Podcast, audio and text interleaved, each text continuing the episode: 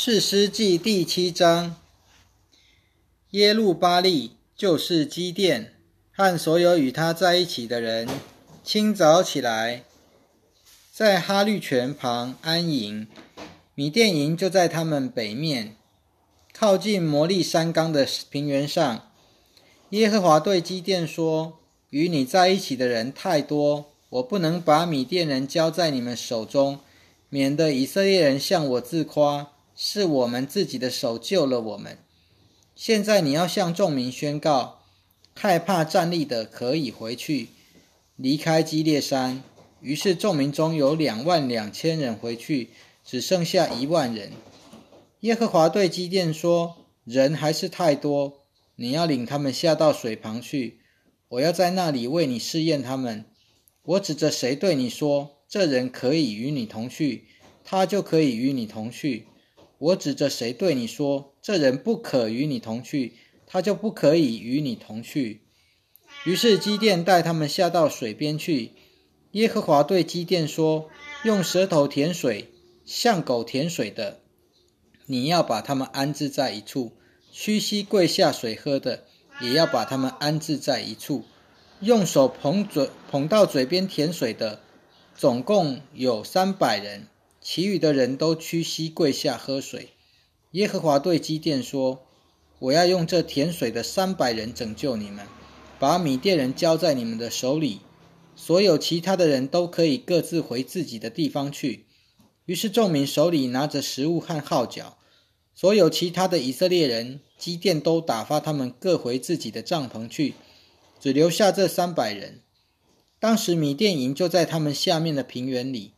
当夜。耶和华对基甸说：“起来，下去攻营，因为我已经把他们交在你手里了。如果你害怕一人下去，可以带着你的同仆普拉一同下到营地那里去。你要听听他们说什么，然后你的手就必坚强起来，有胆下去攻营了。”于是基甸带着他的同仆普拉一同下去，到营中驻军的边缘。那时米甸人。亚玛利人和所有的东方人都散布在平原上，好像蝗虫那么多；他们的骆驼无数，好像海边的沙那么多。基甸到了，就听见一个人正在把他的梦告诉他的同伴，说：“我做了一个梦，梦见一个大麦饼滚入米店营中，到了帐幕，把帐幕撞倒，帐幕就翻转朝上了。”他的同伴回答：“这不是别的，这是以色列人。”约阿斯的儿子基甸的刀，神已经把米甸和全营交在他手中了。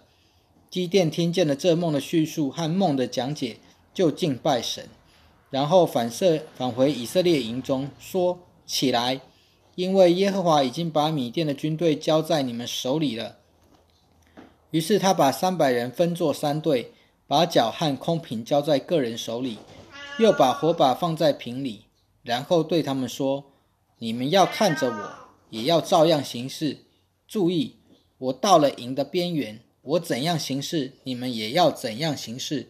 我和所有与我在一起的人吹角的时候，你们也要在全营的四周吹角，喊叫说：“为耶和华，为基甸。”基甸和所有与他在一起的一百人，在半夜三更的起初换更的时候，来到了营的边缘，就吹起角来。打破手中的瓦瓶，三队的人就都吹角，打破瓦瓶。左手紧握着火把，右手紧握着脚，不住地吹，并且喊叫说：“耶和华和基甸的刀！”他们在营的四周各站在自己的位置，全营的人都乱跑。他们一面叫喊，一面逃跑。三百人吹那三百只脚的时候，耶和华使全营的人用刀互相击杀。然后他们向着西利拉逃到伯哈斯他，直到靠近他巴的亚伯米和拉的河边。以色列人就从拿弗他利、亚瑟和马拉西全地被召来，追赶米甸人。基甸派遣了使者走遍以法莲山地，说：“你们要下来迎战米甸人，在他们前面把守约旦河的渡口，直到伯巴拉。”于是以法莲的人都被召来。把守约旦河的渡口，直到伯巴拉。他们抓住了米甸人的两个首领俄利和西伊伯，把俄利杀在俄利磐石上，把西伊伯杀在西伊伯榨酒池那里，然后追赶米甸人，又把俄利和西伊伯的人头带到约旦河对岸基甸那里。士师记第八章，以法莲人对基甸说。你去与米甸人征战的时候，没有召我们同去，你为什么这样待我们呢？他们就与他激烈的争辩起来。基甸对他们说：“我所行的怎能比得上你们呢？在以法莲拾取剩下的葡萄，不是比在亚比以谢收摘的葡萄更好吗？神已经把米甸人的两个首领厄利和西伊伯。”交在你们的手里了，我所行的怎能与你们相比呢？基甸说了这话，他们的怒气就平息了。基甸来到约旦河，就过了河。他和与他在一起的三百人虽然都很疲乏，仍然追赶敌人。基甸对舒哥人说：“求你们把几个饼给跟随我的人吃，因为他们疲乏了。我还要继续追赶米甸人。”和两个王西巴和萨木拿，苏格人的首领回答：“西巴和萨木拿现在不是已经在你的手里吗？我们应该把饼送给你的军队吃吗？”基甸说：“好吧，耶和华把西巴和萨木拿交在我手里的时候，我就必用野地的荆棘鞭打你们的身体。”基甸从那里上到比努伊勒。也向他们说了同样的话。比努伊勒人回答，他也像苏哥人回答的一样。他一对比努伊勒人说：“我平平安安回来的时候，我必拆毁这座望楼。”那时，西巴和萨木拿正在加各，与他们在一起的军队约有一万五千人，就是东方人全营剩下的，因为有十二万持刀的已经倒下了。基甸就从挪巴和约比哈东面，顺着住帐篷的人的路上去，在敌军以为安全而不戒备的时候，击败了敌军。西巴和萨木拿逃跑，基甸追赶他们，抓住了米甸人的两个王西巴和萨木拿，使全军都惊惶。约阿斯的儿子基甸从战场沿着西列斯的山坡回来。抓住了苏哥人中的一个青年人，查问他，他就把苏哥的首领和长老的名字写给他，共七十七人。基甸到了苏哥人那里，就说：“你看，西巴和萨木拿，你们为了他们曾经讥笑我说，西巴和萨木拿现在不是在你的手里吗？我们应该把饼送给你那些疲乏的人吃吗？”于是拿住那城的长老，又拿起野地的荆棘，用荆棘把苏哥人教训了一顿，又拆毁了皮努伊勒的望楼，杀死了那城里的人。基甸问西巴赫萨木拿：“你们在他伯山上所杀的人是什么模样的人？”他们回答：“他们像你一样，每一个都像王子的模样。”基甸说。他们是我的兄弟，是我母亲的儿子。我指着永活的耶和华起誓：如果你们从前让他们存活，我现在就不杀你们了。于是对他的长子义铁说：“起来，把他们杀了吧。”但是那孩子不敢拔刀，只是害怕，因为他还是个孩子。西巴和萨木拿说：“你亲自起来杀我们吧。”因为人怎样，他的力量也怎样。于是基甸起来，把西巴和萨木拿杀了，拿了他们骆驼颈项上的月牙圈。以色列人对基甸说：“你既然拯救我们脱离了米甸人的手，求你和你的子孙统治我们。”基甸回答他们：“我不统治你们，我的子孙也不统治你们，唯有耶和华统治你们。”基甸又对他们说：“我有一个要求，请把你们个人夺得的耳环给我，原来敌人都戴金耳环，因为他们是以实玛利人。他们回答：“我们愿意给你。”于是铺开一件外衣，个人把夺得的耳环丢在上面。基甸所要的金耳环共重约二十公斤金子，此外还有米甸王身上的月牙圈、耳坠和紫红色的衣服，另外还有骆驼颈项上的链子。基甸用这些金子做了一个以弗德，安置在他的城俄弗拉。后来以色列众人都在那里随从以弗德行了邪淫，因此这就成了基甸和他全家的网罗。这样，米甸人在以色列猎人面前就被制服了，不能再抬起头来。基甸在世的日子，国中太平了四十年。约阿斯的儿子耶路巴利回去，住在自己家里。基甸有七十个儿子，都是他亲生的，因为他有很多妻子。他在世件的妾也给他生了一个儿子，他给他起名叫亚米比勒。约阿斯的儿子基甸受数满足而死，埋葬在亚比以谢族的俄弗拉，在他父亲约阿斯的坟墓里。基甸死了以后。以色列人又转去随从众巴利行邪淫，并且以巴利比利土做他们的神。以色列人忘记了耶和华他们的神，就是曾经拯救他们脱离四围仇敌之手的那位，也没有照着基甸向以色列人所施的一切恩惠恩待耶路巴利，就是基甸的家。四师记第九章。耶路巴利的儿子亚比米勒到事件去见他的众母舅，对他们和他母亲的全体族人说：“请你们给事件的众人说，是耶路巴利的众子七十人都统治你们好呢，还是一个人统治你们好呢？你们也要记得我是你们的骨肉。”他的众母舅就把这一切话为他所说给事件的人众人听。他们的心都倾向亚比米勒，因为他们说他本是我们的亲族。他们就从巴利比利土的庙里取了八百克银子给亚米亚比米勒。亚比米勒用这些银子雇了一些无赖牛氓，那些人就跟随了他。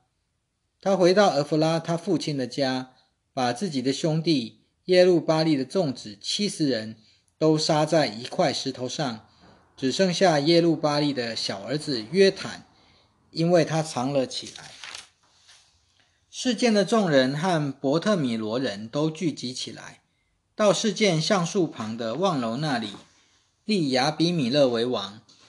有人把这事告诉了约坦，约坦就去站在基利心山顶上，高声向他们呼喊说：“事件人呐，你们要听我的话。”神也就听你们的话。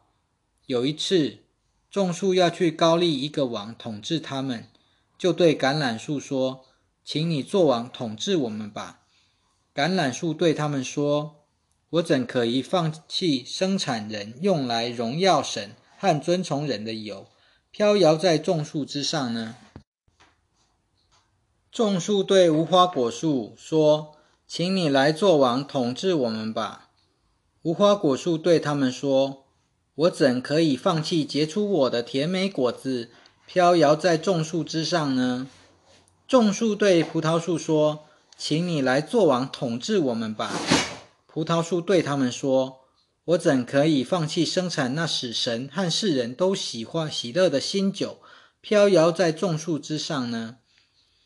于是众树都对荆棘说：“请你来做王，统治我们吧。”荆棘对众树说：“如果你们真诚的高立我做王统治你们，就要来投靠在我的印下；否则，我必从荆棘里出来，吞灭泥巴嫩的香柏树。现在你们立亚比米勒为王，你们若是诚实和正直，如果你们善待耶路巴利和他的家，照着他手所做的待他，我父亲从前冒死为你们征战。”把你们从米甸人中手中救了出来。